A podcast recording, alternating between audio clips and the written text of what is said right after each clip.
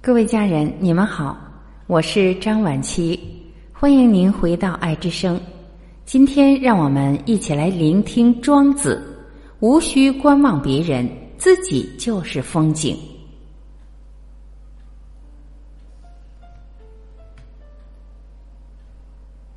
大千世界不会有两片纹理相同的树叶，也不会有两段完全一样的人生。你的人生自有鲜花似锦，我的生活也有绿草如茵。你渴望绿意苍苍，我向往花团锦簇。你不知枯萎，我不懂凋零。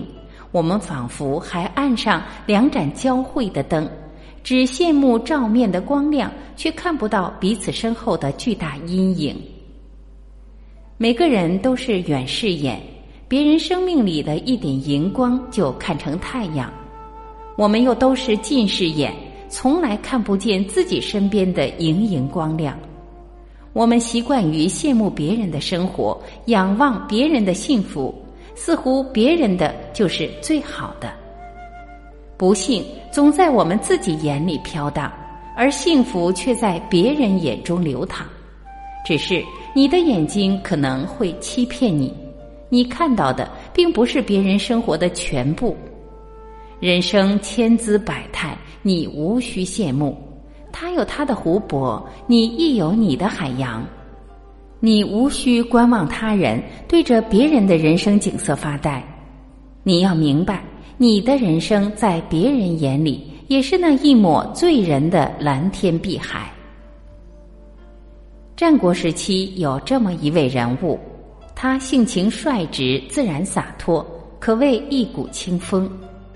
在礼崩乐坏的年代里，人人追名逐利，他却隐于山林，逍遥自在，算得上战国时期的一个异类了。庄子学识渊博，游历过很多国家，对许多问题都有着深刻的见解。庄子在濮水之畔钓鱼，楚威王派使者带厚礼去请他，邀请他做楚国的相国。庄子听到后，笑着拒绝了。庄子的朋友惠施在梁国做国相，庄子去看望他。有人告诉惠施，庄子此次前来是要取代你国相的位置。惠子听到后又惊又怕，连忙派人在城中搜捕庄子。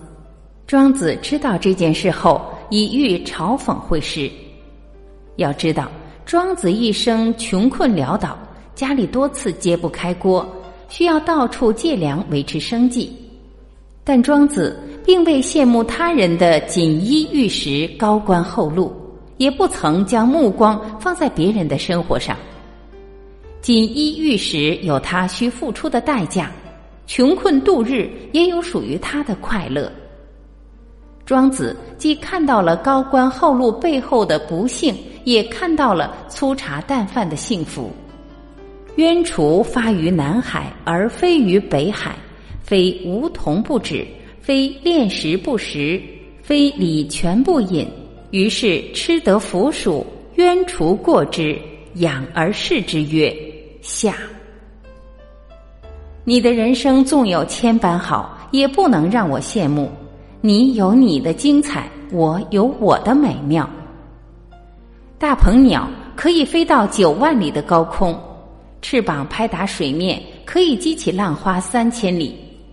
斑鸠只能飞到树上，而且飞不了多久就会落在地上。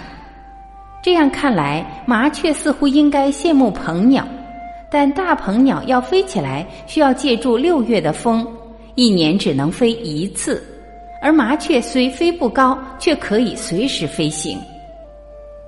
有这样一则寓言故事：一头猪说：“如果让我再活一次，我要做一头牛。工作虽累，但活得久，能有个好名声。”一头牛说：“如果再让我活一次，我要做一头猪，天天吃饱睡好，不用流汗。”子非鱼，安知鱼之乐？你不是他人，又怎能知道他人生活的艰辛？你所看到的光鲜亮丽，并不是别人生活的全部。只是没有人会将生活的千疮百孔展现在你面前。庄子从未羡慕过别人的人生，那是因为他懂得人生各有各的精彩，又各有各的不幸。与其将眼睛陷在别人的生活里，倒不如好好经营、享受自己的人生。一个人的不幸是从羡慕别人的人生开始的，过分关注别人田地里的稻谷，自己的田地反而荒芜。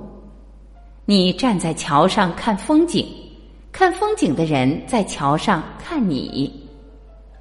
总是观望别人的幸福，咀嚼自己的痛苦，仰望别人的成就，比照自己的短处，那美丽自然总在别处。你羡慕那些腰缠万贯、功成名就的人，他们或许也正羡慕着你。腰缠万贯的不一定家庭和睦。功成名就的也不一定活得健康快乐。你羡慕住在大房子里的人，住在大房子里的人反而羡慕小居室里的温馨。与其观望他人，不如珍视自己。人生不同路，幸福千万种，无需观望他人，自己亦是风景。各位家人，感谢您的聆听。以上就是今天我们一起分享的。您喜欢这篇文章吗？如果喜欢，还是请您点赞或者转发，让我们一起传播爱，好吗？我是婉琪，这里是爱之声。